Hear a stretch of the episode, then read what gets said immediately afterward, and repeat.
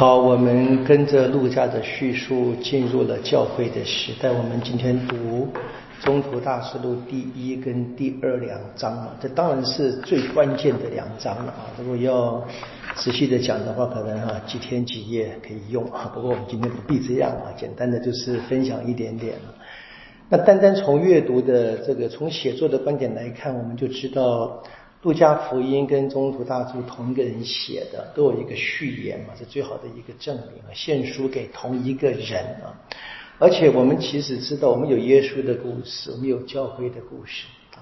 耶稣的故事，我们有这个马尔谷福音做参考，我们可以说，路加就自己编辑了。第一章跟第二章这个童年的故事啊，到然后把耶稣的公开生活之前的啊，做了一个算是一个补充性的记载啊报道。当然是路加在他的呃神学背景之下，在他的信仰之下，用了他的历史的才能啊，历史家的才能写。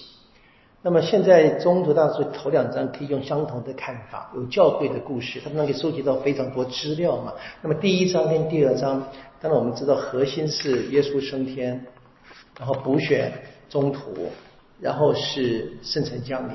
这故事当然也是路加可以说当做这个整个教会故事的序言啊，可以自己写进了两章加进来的啊。那我们可以看看这个最后的结局，第二章的结尾就是新兴教会的建立嘛。我们从第三章开始写的教会的具体的一些事件啊。我们看这个新兴教会，先讲这个描写啊，这很简单呢，就是这些聚集的人啊，临洗的人三千多人左右嘛，三千多人啊，大概全台北教又差不多哈。就是主日天进堂的了啊，啊，好，然后呢，我随便猜的了啊，咱们专心听中途训诲，时常团聚破饼祈祷，就我们现在做的事情，我们聚在一起啊，破饼，我们祈祷。哎呀，你们也听我的训诲吧，大概吧。好，所以怎么样？每天怀着敬畏之情，好，然后怎么样说？一切都归公用，好。下面关键是四十六节哈，他们还是每天前往圣殿。所以圣殿还在嘛？哈，就是刚刚耶稣的事件刚结束，圣殿还在嘛？耶稣大概是七十年左右。我们说，假设那个时候，呃，圣殿就是毁灭的话，那耶稣三十年左右去世。那么耶稣去世后三天，我们说人们发现他复活嘛？然后怎么样？复活那个一起跟人人生活了四十天，对不对？然后呢，第五十天圣神降临。现在我们可能说，这故事的写法应该是耶稣死亡复活后五十天左右。所以还在圣殿还在的时候，他们按着去圣殿起来，然后然后怎么样呢？除了这一个传统的犹太礼仪，他们已经有他们这个新的团体的生活是，就是播挨家挨户的播饼祈祷，然后呢，怀着欢乐跟诚实的心一起进食，那就是先用餐，在用餐后是这个晚餐礼，我们这个晚餐跟着月节晚餐不断的重复做，然后怎么样？常常赞颂天主，然后上主怎么天天。让得救的人加入，每天都有人加入。哎呀，我们现在一年就两个人，都开心的不得了，对不对？以前每天，好，这是一个描述嘛啊。好，我们回头看吧。一开始的序言，我们知道是跟这个呃路加福音是一样，献给同一个人嘛啊。然后呢，这边是一样，他说耶稣复活怎么样？说他开始。在受了有很多凭据证明还活着，强调他的复活，然后讲耶稣升天的故事。那第一章其实是完全接着前面的路加福音的结尾所写的。我们跟各位说，我当做连续剧看，就是前文提要了啊。你看一开始说怎么样？第四节说耶稣跟他们一起进，说嘱咐他们不要离开耶路撒冷。对不对？福音的结尾就是他们门口吃的鱼嘛，在他面前吃的鱼，对不对？然后说怎么样？在这个第四十九节，路加福音的二十四章十节说，你们要留在城中，那干什么呢？那么这边第一章说的等候圣神降临，对不对？然后呢，路加福音说，直到佩戴上来自高天的能力嘛，是很清楚的哈。圣神带领他们走，然后呢，这个在耶稣升天的故事里面，又出现两个穿白衣的人啊。在他们面前说啊，你们为什么站着望天？我们记得耶稣的空坟墓里面有两个穿白衣的人，是路加福音的，别的福音是一个，可以看到是一个一个作品的连续写的嘛。好，那么这四十天耶稣跟他们一起生活显现，当然是路加的特别的这编辑的写法，我们很难把它看成这个客观的历史是这样发展的了哈。啊，这个大概是不能这么想。以前各位前前面提过了嘛，只有路加写了耶稣升天的故事啊，在福音的结尾是呢，耶稣在伯达尼附近啊，举手降服他们，然后就升被提升天啊，然后在降服中被提升。这边是怎么样？是门徒们呢是在观在观望着当中，耶稣被举上升啊，有云彩接触他，然后有个天两位天使就解释了啊，他怎么样升天会怎么样来啊。这样子，然后呢，这个之前讲的圣神降临，耶稣给他们使命怎么样？得到圣神降临后呢，从耶路撒冷全犹太到撒玛利亚，一直到地极，为耶稣作证。那整部路加福音就是众大师部，就是拿这个结构写的，先描述在耶路撒冷的故事，然后是全犹太地区，然后撒玛利亚的故事，第八章，然后一直到地极，就是保罗呢，他希望把福音带到地极，没有到，他到了罗马啊。罗马呢，因为是什么？是世界的中心嘛。那条条大路通罗马，那么罗马有条条大路通地极啊，也是一样的嘛。就是这是可以到的一个象征性的写法。这这个一开始这个很清楚的描写，然后呢是等候圣神降临的时候呢，第一章的后半段就是他们一起重新提了当时有谁啊？就那十一个核心的人，因为犹大师不在了嘛。那加上怎么样？加上耶稣的母亲，还有一些妇女，妇女还在哦。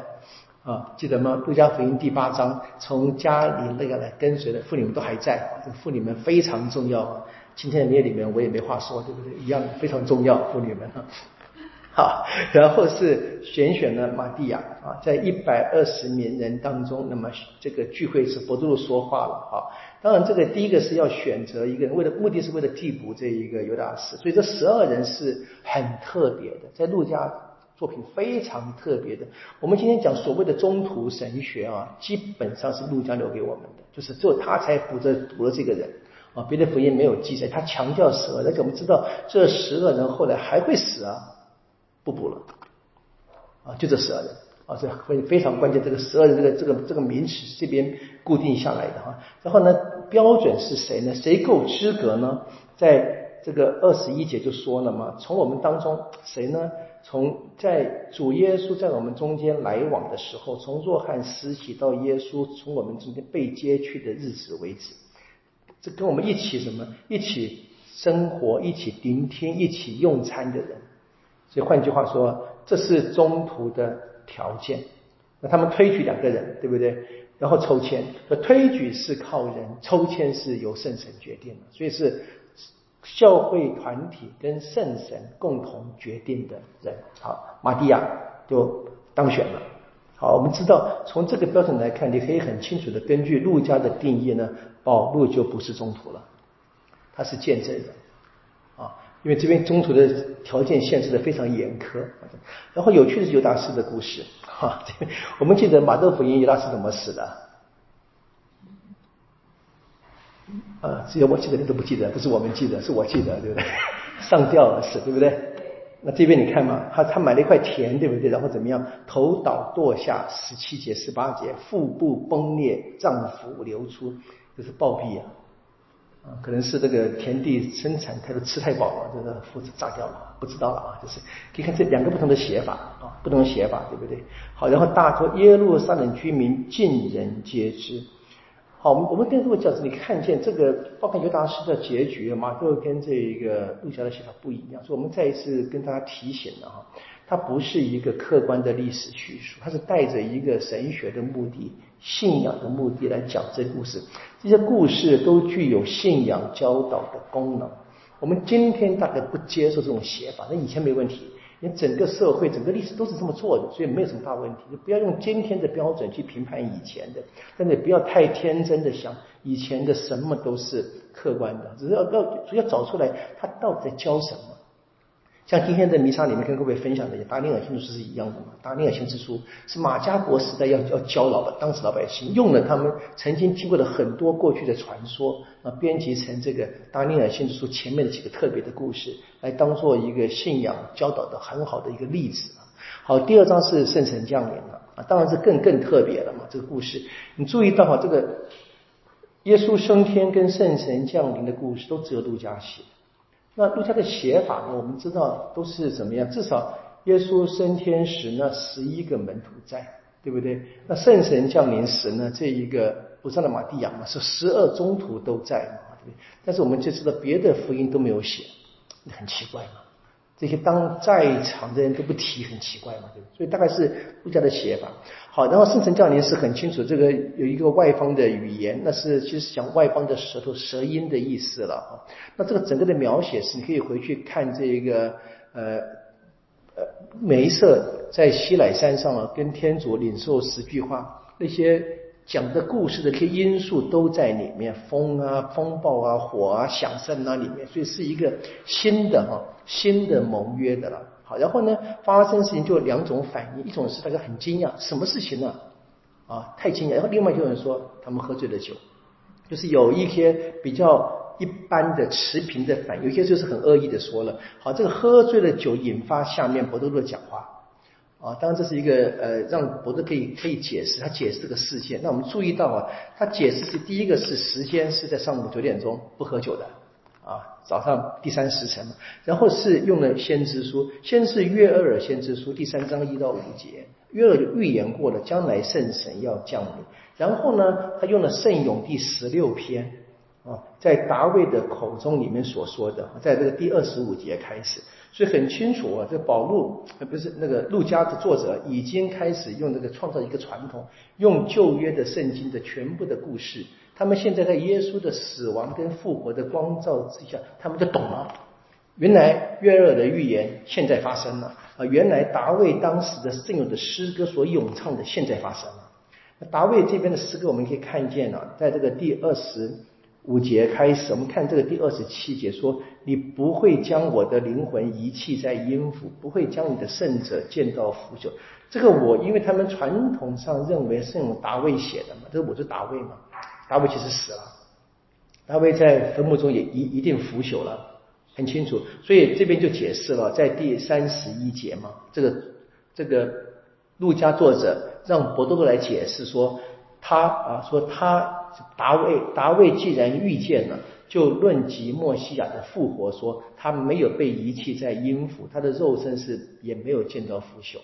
他们突然懂了，达卫讲的话不讲他自己，讲的是那个达卫之子啊，他的后裔讲的。好，这个很有趣。所以这个整个的故事里面谈的是第一个是二十二节哈，这个人是谁？拉扎的人耶稣，他是谁呢？他是天主。所选定的付了油的，你们呢把他杀了。第二十三节，你们把他借别人把他杀了，但天主呢使他复活了。怎么证明呢？有圣咏第十六篇啊，大卫就说，然后呢，在后面的在第三十四节，另外一篇圣咏的话啊。大卫呢没有升到天上，他说：“上主对我主说，你坐在我的右边，等我使你仇敌做你的踏板。”记得吗？上主对吾主说。啊，上主是天主嘛？那吾主就是我的主是谁呢？就是这一个耶稣了。记得我们在福音里面，耶稣问他说：“为什么人们称墨西亚是大卫之子，大卫却称他为我主呢？”记得吗？讲过这段话，这边是这又出现一次嘛？这个是用一直被运用的，是初期教会一直用来去理解耶稣生命的。好，讲完结果呢，怎么大家就发现，我们竟然把墨西亚给杀了。怎么办呢？当然就心中刺痛嘛！现在我们完了，对不对？死定了，对不对？没想到呢，又一个大的反转。波多禄说了：“你们悔改就好了，悔改，然后现在相信啊，因耶稣之名受洗。”好，这样子就怎么样？接着领受圣神的恩惠，所以每一个罪人，天主都宽恕的，只要悔改，然后呢，因着耶稣的名受洗，然后就领受圣神的恩惠，就开始了新兴的教会团体，是开始一个新生命的意思了。我们明天从第三章继续下去，看这个教会怎么样发展啊！愿光荣归于父，即是即圣神，诸罗法，今日依然，直到永远。应付及子及圣神之啊。好，谢谢大家。